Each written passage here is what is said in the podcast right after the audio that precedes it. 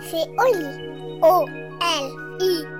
La Bibli des petits. Je suis pas petit, je suis grand. Bonjour, je suis David Diop et je vais vous raconter l'histoire du petit pince.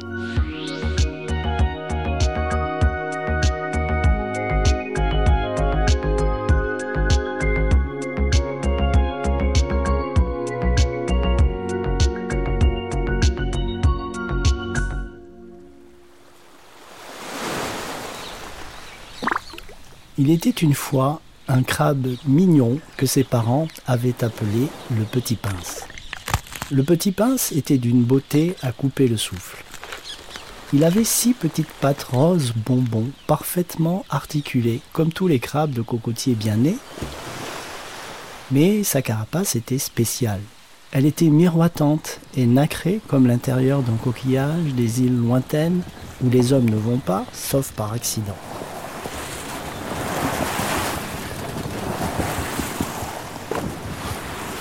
La nuit, sur sa carapace, se reflétaient la lune et les étoiles. Le jour, elle brillait au soleil comme de l'or en fusion. Mais, hélas, notre petit pince avait un défaut. Il n'avait qu'une pince au lieu des deux réglementaires chez tous les crabes. Elle était très belle, sa pince. Elle était d'un beau bleu indigo luisant. Mais il n'en avait qu'une seule, à la différence de tous les crabes de son âge. Malgré tout, cela n'empêchait pas sa maman et son papa de l'aimer de tout leur cœur. Tous les deux lui avaient enseigné à manier sa pince unique bleu indigo avec habileté. Ainsi le petit pince savait très bien monter aux arbres. Il grimpait tout en haut des cocotiers et tchac D'un coup de sa pince bien aiguisée, il détachait de l'arbre les noix de coco qui se fondaient en deux en tombant au sol. Et vu qu'il était généreux, il partageait la chair blanche ferme et sucrée des noix de coco avec tous les camarades crabes de son âge, même ceux qui se moquaient de lui parce qu'il n'était pas comme eux.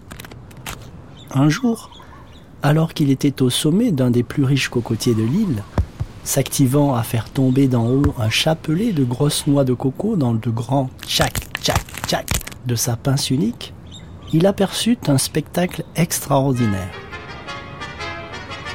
Au loin passait une procession de crabes royaux aux imposantes carapaces noires bordées de bleu marine. Mais le plus beau était qu'au milieu de toute cette troupe de crabes royaux se détachait un majestueux roi crabe suivi d'une reine crabe puis d'une princesse crabe. Oh qu'il la trouva jolie la princesse crabe.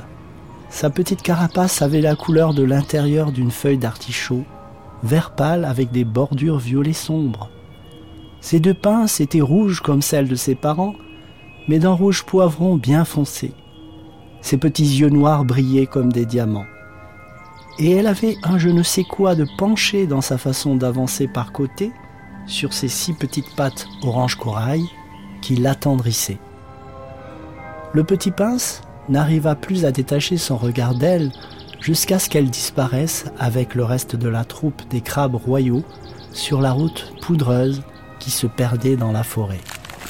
Alors le petit pince se dit qu'il était temps de voir du pays, et, une fois descendu de son arbre, il se mit à courir de toutes ses six pattes roses bonbons pour les rattraper, sa jolie pince unique bleue indigo bien en l'air.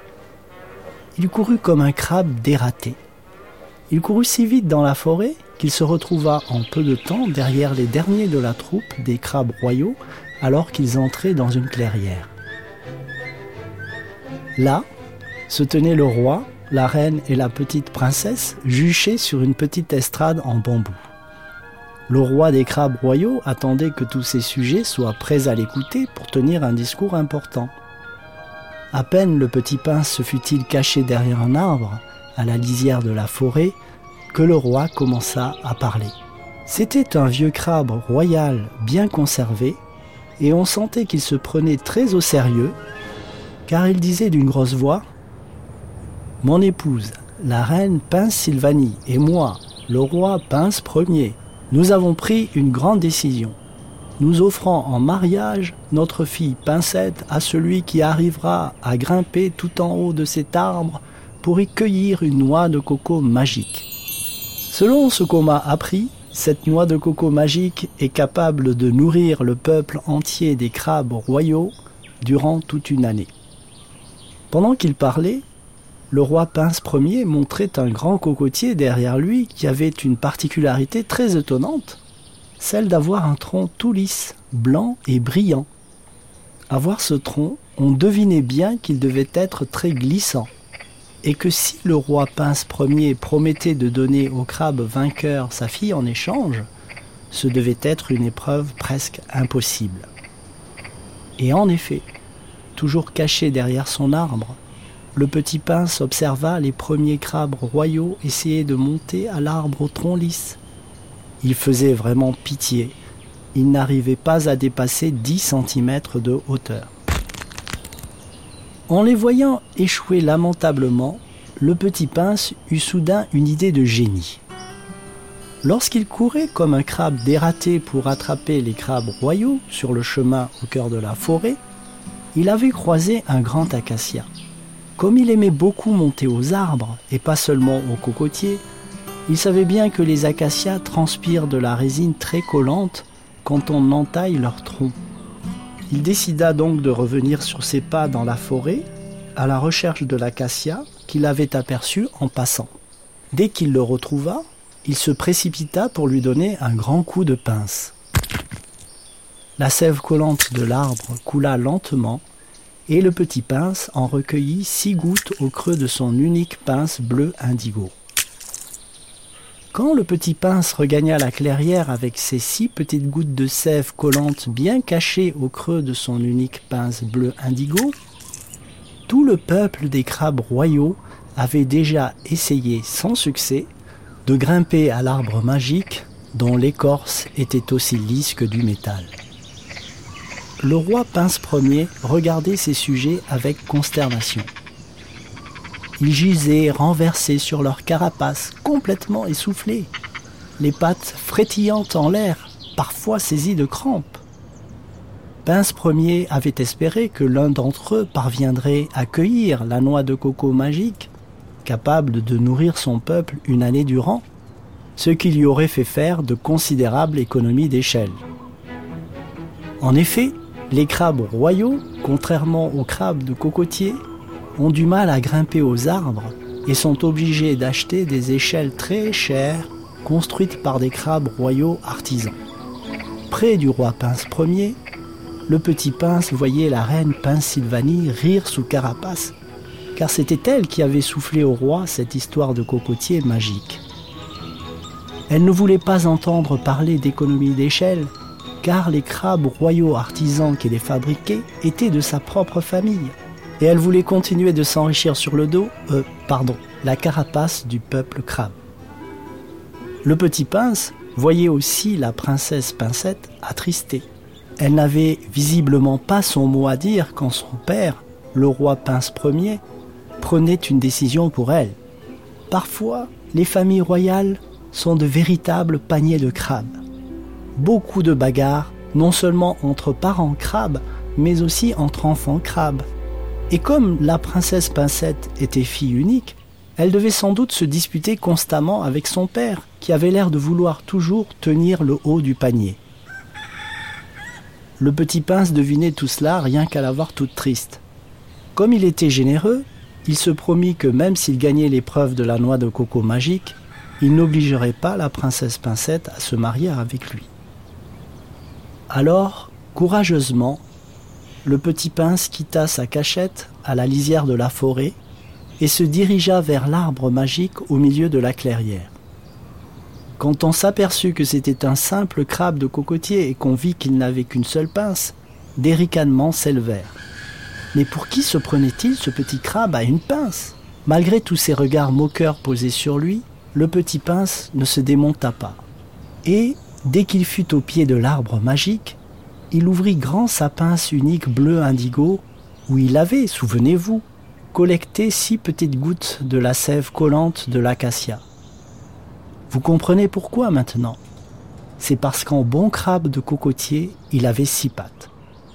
Et, une fois qu'il eut mis sous les yeux ébahis de la foule des crabes royaux un peu de colle au bout de chacune de ses pattes, il commença à grimper sans problème sur le tronc lisse du cocotier magique. Le roi et la reine se pinçaient pour croire ce qu'ils voyaient. Tous les crabes royaux se mirent à claquer des pinces pour l'applaudir. Quant à la princesse Pincette, elle sentait une pincée d'affection tendre traverser en pluie fine sa carapace couleur feuille d'artichaut et percer jusqu'à son petit cœur. Car même s'il lui manquait une pince, le petit pince était splendide dans sa carapace miroitante des mille couleurs du monde, tandis qu'il grimpait, grimpait, grimpait sur le cocotier magique. Tout à coup, le cœur du petit pince se mit à battre très fort. Ses six pattes se mettaient à déraper. Chaque fois qu'il posait l'une d'elles sur le tronc lisse de l'arbre magique, un peu de colle s'en allait. Grimper devenait très difficile. Mais comme le petit pince était tombé très amoureux de la princesse Pincette, il parvint, au prix de beaucoup d'efforts, tout en haut de l'arbre magique. Seulement, à la place de la noix de coco magique dont parlait le roi Pince Ier, il trouva une ruche d'abeilles. Alors, dans un dernier élan, tchac, tchac, tchac, il détacha la ruche qui tomba en bas et se cassa en deux, laissant couler du miel en abondance. Il n'y avait peut-être pas de quoi manger pendant un an entier comme l'avait prétendu le roi Pince Ier, mais quand même pendant un bon bout de temps. Après son exploit, le petit pince n'avait désormais plus de colle au bout de ses six pattes rose bonbon. Et tout le peuple crabe, sans s'occuper du miel de la ruche, le regardait avec horreur glisser de plus en plus vite vers le sol, le long du tronc lisse de l'arbre magique.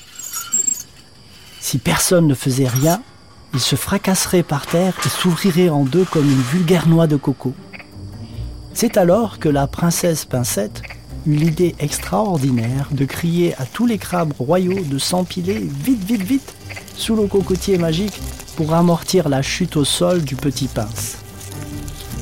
Les plus vieux réagirent les premiers parce qu'en général, les vieux crabes obéissent plus spontanément que les jeunes. Puis, au fur et à mesure, les crabes royaux s'entassèrent, des plus grands aux plus petits, pour former une belle pyramide des âges, le long de laquelle roula boula, sans se faire mal, le petit pince.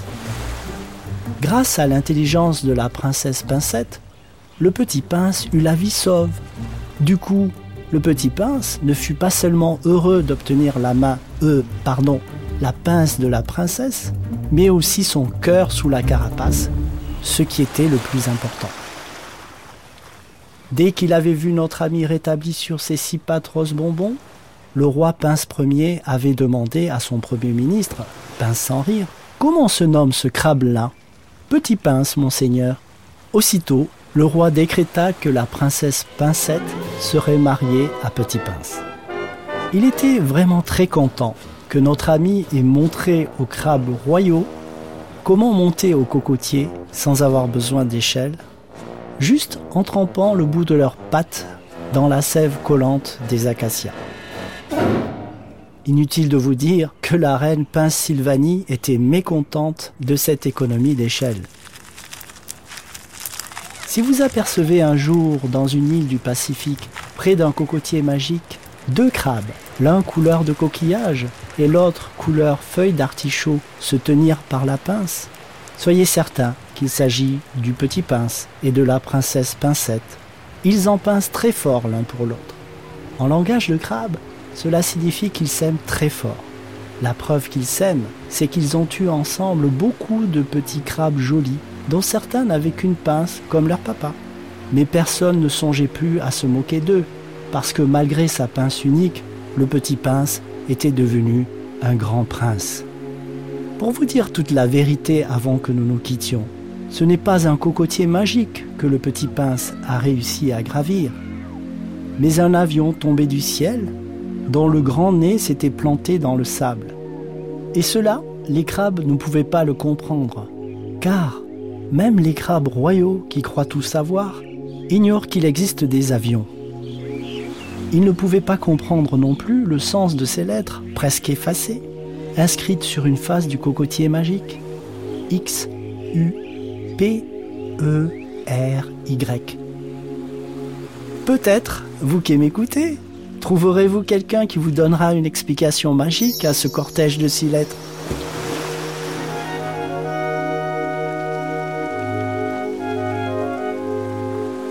Et voilà, l'histoire est finie.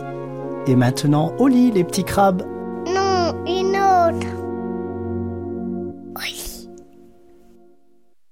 Retrouve la collection Oli dans de beaux albums illustrés disponibles en librairie. Avec les histoires d'Agnès Martin-Lugan, Mazarine Pinjot, Adeline Dieudonné, Olivier Norek, François Morel et bien d'autres.